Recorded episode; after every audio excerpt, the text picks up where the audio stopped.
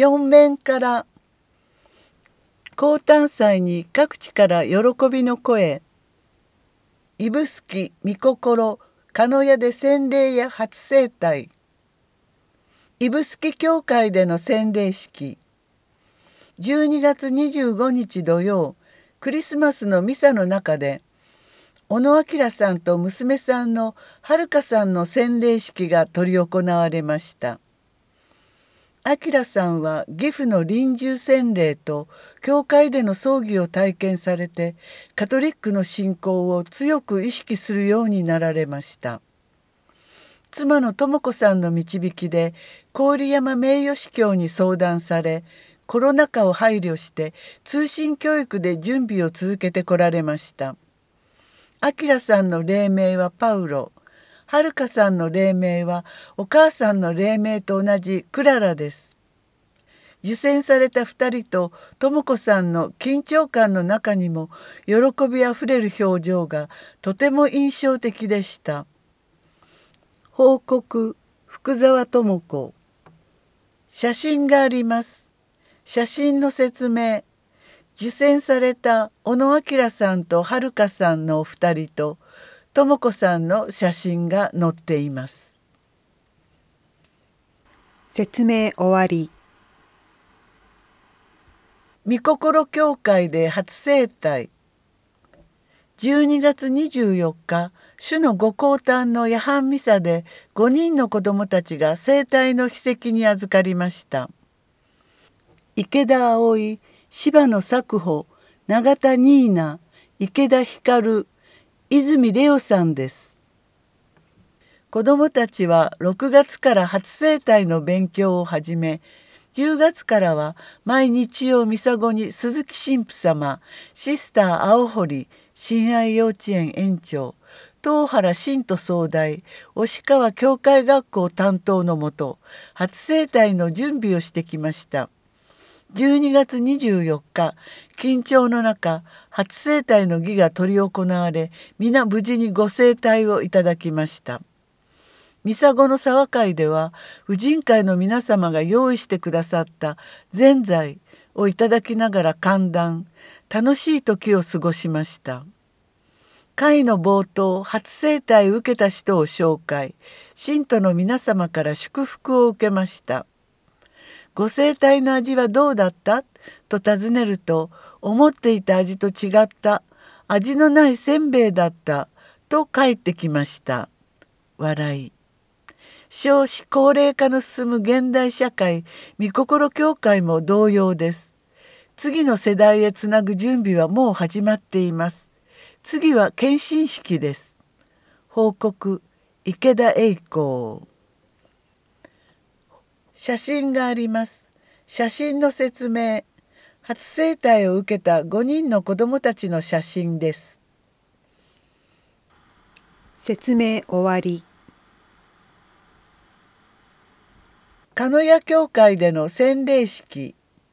昨年12月24日金曜夜、鹿屋教会主任司祭王ベルナルディーノ神父では酒井博義さん1961年生まれ郵便局勤務と井上岳さん1987年生まれ牧場勤務が洗礼の恵みをいただきました。洗礼名は2人仲良くパウロ。大夫は中野三郎さんでした。このお二人準備の期間中ベルナルディーノ神父のほとばしる熱意に負けず素直に誠実に真面目に祈りながら信仰を育みこの喜びの日を迎えることができました。もちろんこの陰には2人を助け力づけ支え続けた2人の妻テルマさん酒井さんの伴侶フィリピン人マリアさん井上さんの伴侶ベトナム人の存在があったことを皆がよく知っています。お二人が奥さんと手を取り合って信仰を深めていけるよう鹿屋の共同体一同で見守っていきたいと思います。教区の皆様どうか二人のためにお祈りください。報告一時咲子写真があります写真の説明祭壇を中心に教会の皆さんが集っている写真です。説明終わり。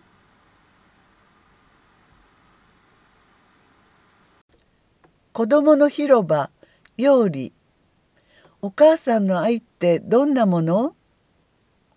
ずっと昔の話ですが私が実家に帰った時のことです部屋の隅でお姉さんが赤ちゃんのおむつを取り替えていました。すると突然「あんた今臭いとか汚いとか思ったでしょう。母親にとったら自分が産んだ子のうんちやおしっこが手についたとしても可愛いものよ。お母さんたちはみんな同じよ」と言いました。うんちやおしっこって普通は汚いものですよね。でもどうしてお母さんたちはそのように思わないのでしょうか。とても不思議に感じました。でも少ししてからこれが愛なんだと気づいたのです。毎日の生活の中で私たちは何かを損得好き嫌いそしてきれい汚いといったように分けて考えます。しかし愛とはこのような区別をしないことなのです。もし私たちがこのような愛で育てられなかったとしたら誰も皆今生きていることはないかもしれません。おむつをしていた頃の記憶は誰もありません。だから普段考えないことを考えてみるとお母さんに感謝できるのではないでしょうか。またお母さんと喧嘩した翌日でもご飯はいつものように準備されているはずです。毎日毎日お掃除やお洗濯をしてくれることも同じです。お母さんはどんなに腹が立ってもみんなを許しみんなのために頑張ってくれているのです。日常のことをちょっと思い浮かべただけでも自分がとても大切にされていることがわかると思います。考えることと感謝することは2つで1つなのです。そして愛されてきたのは自分だけではありません。他の人も同じです。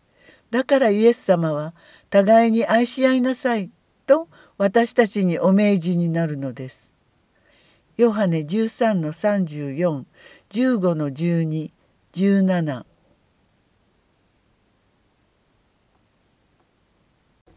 KJP 鹿児島正義と平和協議会通信2月号 SDGs 持続可能な開発目標は2015年に国連総会で採択された我々の世界を変革する持続可能な開発のための2030アジェンダ実行されるべき計画です。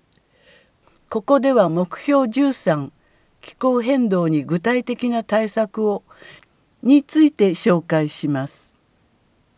人間活動からもたらされたさまざまなガスの集積によって気候に劇的な変化を生じさせる危険性があります。南極大陸の棚氷崩壊北極やグリーンランドの氷シベリアの凍土融解ヨーロッパアルプスやヒマラヤ山脈などの氷河の減少オーストラリアやカリフォルニアなどの森林火災熱波干ばつ記録破りのハリケーンブラジルエチオピアなどの豪雨と洪水などさまざまな異常気象が起こっています。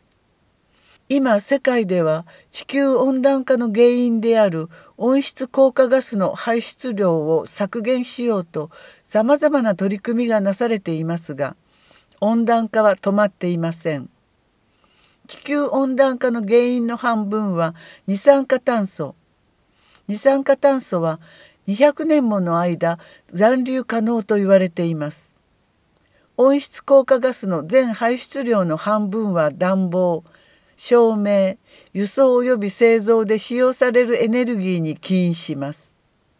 昨年1月11日に英国グラスゴーで開かれた国連気候変動枠組み条約第26回締約国会議。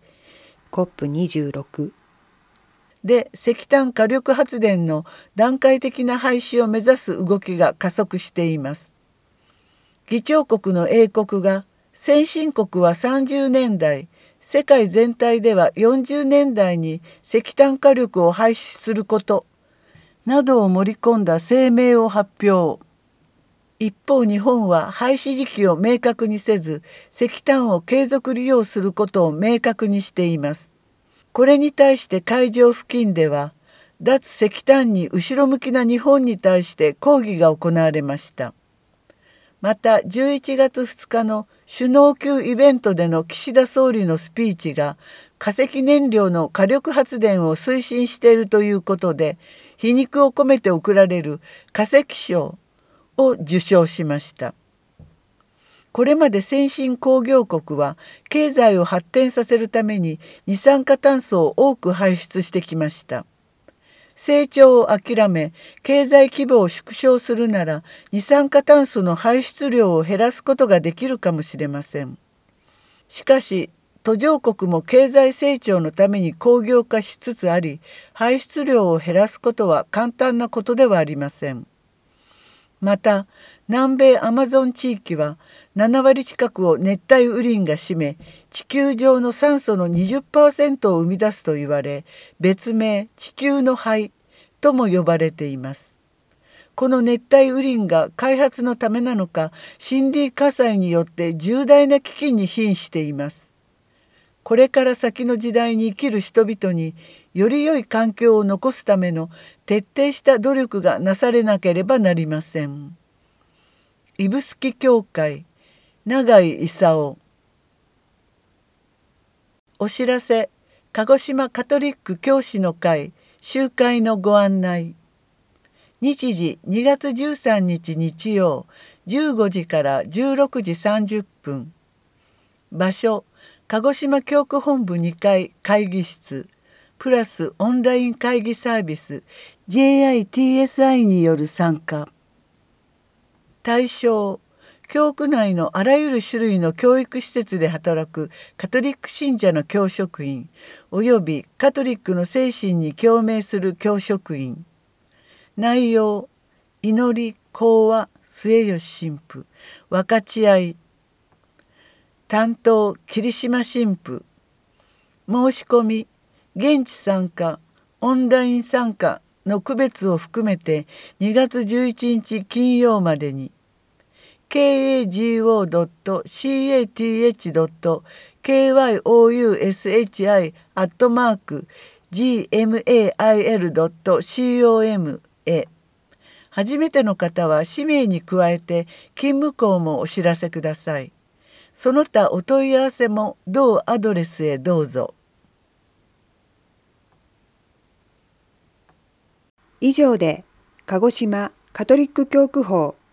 第665号2022年2月号を終わります。